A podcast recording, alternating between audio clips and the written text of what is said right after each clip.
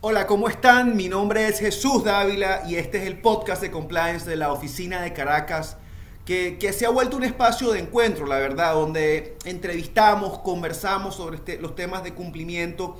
Y en esta tercera temporada del podcast de compliance queremos enfocar los esfuerzos de discusión para los temas de ESG, que en, el fondo plantean una suerte de plataforma, diría yo más bien de frontera a, los temas de cumplimiento. Ya no es el lavado de activos, ya no es el problema penal, ya no es el problema de la falta de cumplimiento de un permiso, sino habla más bien de una verdadera intervención de la empresa en ciertos ámbitos de la sociedad y la gestión de esos riesgos, pero más aún de las posibles sinergias que esas actividades generan y sobre todo qué beneficios pueden traer, no solamente para la compañía, sino además para los inversionistas y en general para el entorno en donde la compañía hace vida.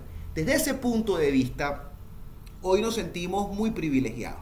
Y digo privilegiados porque me ha tocado hacer vida en los distintos comités de Benancham con la persona que hemos entrevistado y solo puedo decir eh, que es un ser humano excepcional. Además, compartimos algunos roles en la Universidad Metropolitana aquí en Caracas y, debo decir que, es un hombre del sector privado, pero además un hombre preocupado por los temas de la responsabilidad social. Y además un hombre preocupado de cómo eso hace un efecto eh, en, el sector privado, en las empresas, pero además en las comunidades donde se interviene. Hoy vamos a hablar de responsabilidad eh, corporativa, empresarial, con Germán Toro. Germán, ¿cómo estás? Un placer tenerte aquí. Hola Jesús, muchas gracias por tan amables palabras de, presentación. Estoy encantado de tener la oportunidad de participar en tu podcast y sobre todo en un tema que, como tú has comentado, me apasiona. De modo que aquí estoy a tu orden para las preguntas y que establecemos, establezcamos una conversación que sea de utilidad para quienes nos escuchan. Claro que sí, Germán, y de verdad que muy agradecido por tu presencia acá y sobre todo por el entusiasmo. Cualquiera que oiga este podcast, pero que además te conozca y haya, ah, te haya visto en algunas de las interacciones, por ejemplo en Benancham, conoce tu entusiasmo y conoce la pasión que le pones a este tipo de proyectos. En nuestro podcast siempre nos gusta hacer una primera pregunta y es, y es una semblanza personal de nuestro invitado. Es un poco entender eh, pues, el Germán empresario, el Germán del sector privado, e, ese Germán gerente, inteligente. ¿Por qué le apasiona el tema de la responsabilidad social? ¿Cómo entiende Germán el tema de la responsabilidad social? Bueno, fundamentalmente eh, yo soy arquitecto, eh, ingeniero civil, eh, tengo un posgrado de Administración de Empresas de SADE en España, soy cofundador desde el año, hace 30 años, el año 92, de Industrias Corpañal, una empresa de, producción y distribución de productos de consumo masivo en Venezuela. Soy y he sido miembro de juntas directivas de muchas empresas privadas en, en Venezuela y en España también. mi pasión es la educación, y por ende trato de trabajar en el sentido longitudinal y transversal de la educación en Venezuela. Entiendo que el progreso de Venezuela solo puede venir de la mano de la buena educación de los venezolanos más vulnerables. Y por eso, bueno, trabajo estrechamente con Fe y Alegría, con el Instituto Jesús Obrero en Catia. Eh, bueno, soy miembro del Consejo Superior de la Universidad Metropolitana. Eh, soy vicepresidente del Consejo Directivo del IESA, eh, trabajo con la Fundación del Colegio San Ignacio y con de, la Academia Médici de las Hermanas Ursulinas y, mi esposa y yo hemos presidido durante muchos años una fundación que opera un colegio en, en el barrio Campo Rico de, de, Petare. Pero mi pasión es conectar las empresas venezolanas con la responsabilidad social empresarial entendida en el sentido moderno, que va muchísimo más allá de la filantropía. No se trata que la empresa tenga un excedente y al mismo tiempo un corazoncito y por lo tanto dedique parte del excedente a buenas obras. Eh, va muchísimo más, eso es muy bueno, eso, pero no basta y va muchísimo más allá de eso.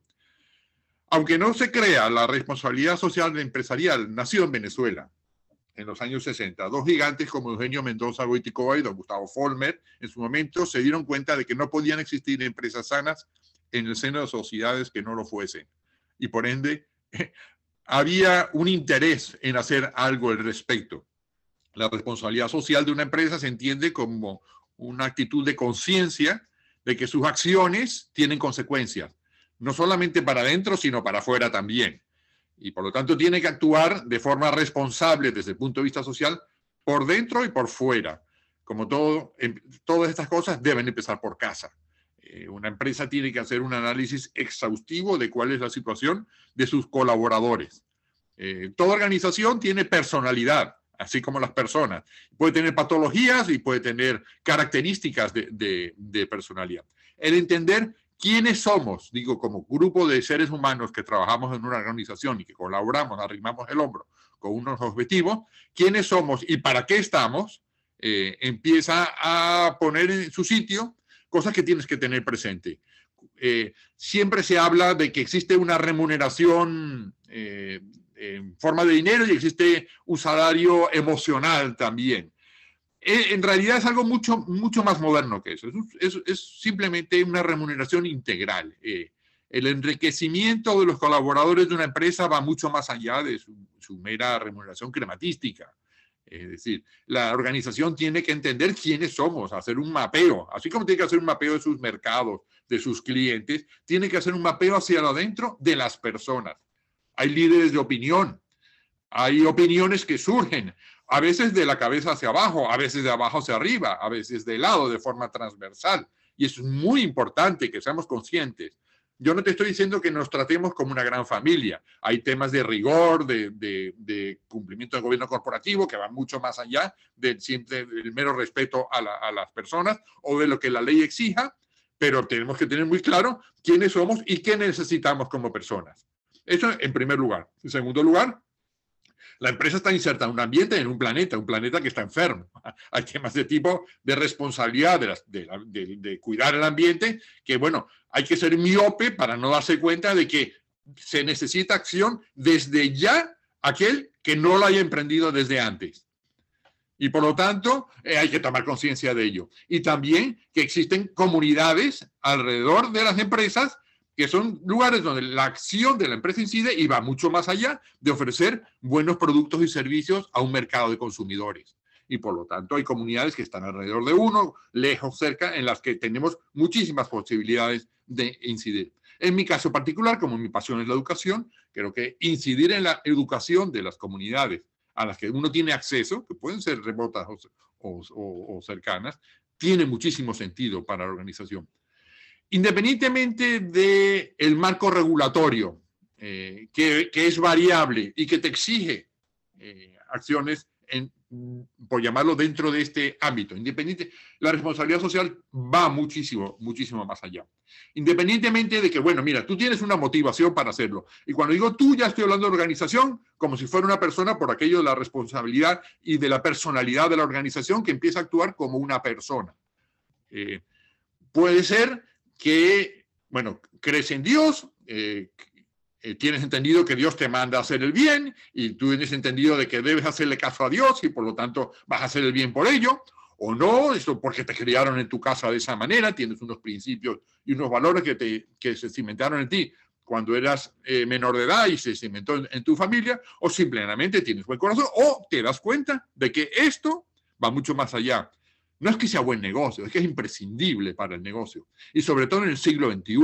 La sociedad está pendiente de esto. El mercado de consumidores está pendiente de esto. En la medida, claro, en el caso de Venezuela, en que nos encontramos en una crisis económica ya de larga data, en el que el consumidor está con el bolsillo golpeado, a veces precio, precio, precio es el 99,99% de la prioridad de un consumidor a la hora de tomar una decisión. Y en un país desarrollado como puede ser eh, Suecia, el consumidor está muy pendiente de todos los aspectos de la responsabilidad social en mayor medida que en Venezuela. Pero eso no es 100, 0 en un lado y 0 y 100 en otro. Hay un gradiente de crisis en Venezuela, obviamente teniendo menos prioridad que en otros países, por llamarlos más desarrollados, sí tiene importancia y cada vez más el mercado lo reconoce. Y por ende, no le queda más remedio a las empresas de que empezar a tomar, a coger mínimo, como decimos en, criollo, a entrar por este, este carril. Y aparte que compensa, compensa porque vas a tener primero un clima de sinergias en tu organización, un clima de identificación de tus colaboradores con los principios de, la, de la organización. Que van mucho más allá de generar recursos, generar riqueza para los accionistas, eh, que, que, también es importante y es imprescindible para la sostenibilidad de una organización. Pero eh, esto no deja de tener muchísimo sentido y tiene que formar parte del ADN de la empresa, tiene que formar parte de la médula de su actividad, de lo que en inglés se llama su core business. Porque si no, te vas a encontrar con que tienes una organización de colaboradores desmotivados en un momento de la historia en el que se han dado todas las circunstancias para que los colaboradores de una empresa venezolana se sientan desmotivados por la crisis económica, por la crisis social, no digamos por la locura de la pandemia, eh, la, empiezan a darse cuenta los colaboradores de que, oye, una parte muy importante de su vida despierto y del motivo de su vida lo pasa en el seno de la organización en la que trabaja. Y por lo tanto eso va más allá de yo hago mi trabajo, yo cobro mi sueldo y es una transacción de quid pro quo, yo te doy, tú me das. No, empieza a darse cuenta que una buena parte de la relevancia de su vida está en lo que hace en el momento en que está trabajando. Y por lo tanto, no deja de ser importante que la organización imprima un sentido al trabajo de cada quien en la medida que está haciendo el bien para la sociedad. Y como repito, como gran negocio. Mira, Germán, de verdad que me, me quedo perplejo con, lo que me dices, sobre todo por la profundidad de tu comentario. Y eso me lleva a pensar en, una duda que, me surge, ¿no? Y es, en este contexto que tú has descrito muy bien, particularmente ese símil que haces, que me parece fabuloso, del tema de la identidad empresarial como, como una especie de personalidad, como una especie de identidad de unos valores que representan a la compañía, pero que además le dan sentido al colaborador desde la perspectiva de la actividad del trabajo y como tú bien lo dices, además siempre en el respeto de algunas normas de buen gobierno corporativo que tienen que estar allí. En un entorno como el nuestro, y ojo, me atrevo a decir en el entorno global, porque la verdad es que eh, el, mundo hoy en día no es el, mundo hace unos cuantos años y el mundo está bien agitado, ¿no? Esos retos de ¿cuáles son esos retos en este momento? ¿Cuáles son esas dificultades que tú observas, que tú percibes a los efectos del tema de la responsabilidad social empresarial. Es decir, eh, eh, eh, para un hombre como tú, con experiencia, con visión de estos temas, hoy en día, ¿cuáles son esos principales obstáculos para, el, para la persona que quiere implementar estas cosas en el mundo moderno? Bueno, en líneas generales, a ver, quien escucha los motivos se entusiasma y se incorpora, porque todos tenemos nuestro corazoncito. Pero hoy por hoy, yo no te puedo decir que la inmensa mayoría de las empresas venezolanas estén metidas en este, montadas en este barco. Eh, fundamentalmente porque no se lo han planteado, fundamentalmente porque el día a día de una empresa venezolana, eh, bueno, eh, es abrumador. Uno trabaja con dificultades que empresarios o empresas, organizaciones o gerentes en, en, otros países no, no enfrentan y eso hace que los árboles impidan ver el bosque con, con, frecuencia y estamos tan agobiados por el momento que nos cuesta mucho levantar la, la cabeza.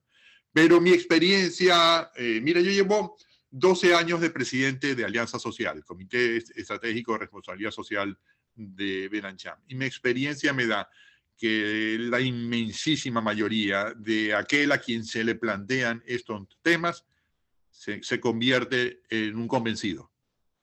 Y por lo tanto, el gran reto hoy en día es difundirlo. Difundirlo lo que no es obvio, eh, porque uno piensa, bueno, ¿no? Eh, a ver, en una empresa eh, venezolana en la que la caja está tan golpeada, en el que el capital de trabajo desapareció, en el que el flujo de caja por tantos motivos no existe, ¿cómo voy a estar yo gastando dinero en filantropía? Y no se trata de eso, no se trata de eso. Eh, se trata de lo que, lo que te acabo de comentar. Primero, el trabajo hacia adentro. ¿Qué necesidades tienen tus colaboradores? Ese es un primer grandísimo paso.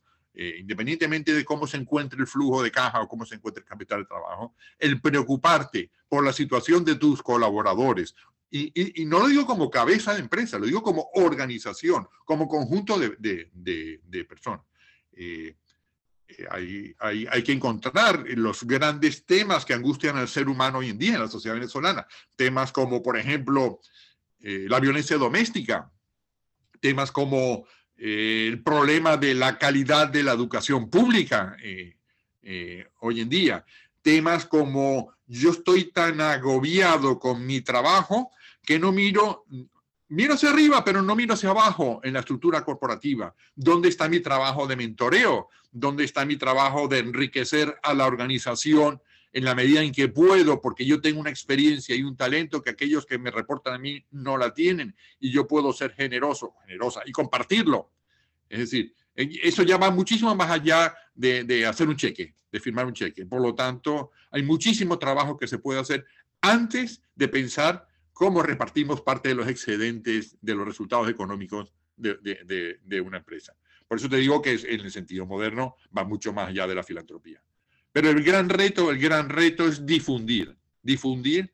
Eh, en cuanto me, me, alegra de que tu podcast trate el tema eh, en, esta ocasión, eh, como, como en Venezuela, en Venezuela se dan grandes eventos de, de centenares de, de, personas que se reúnen, versadas, interesadas en el tema de la responsabilidad social, y cuando vienen invitados internacionales se quedan con la boca abierta, porque encuentran un nivel de debate que no lo encuentran en sus países que en teoría son, entre comillas, más desarrollados que el nuestro.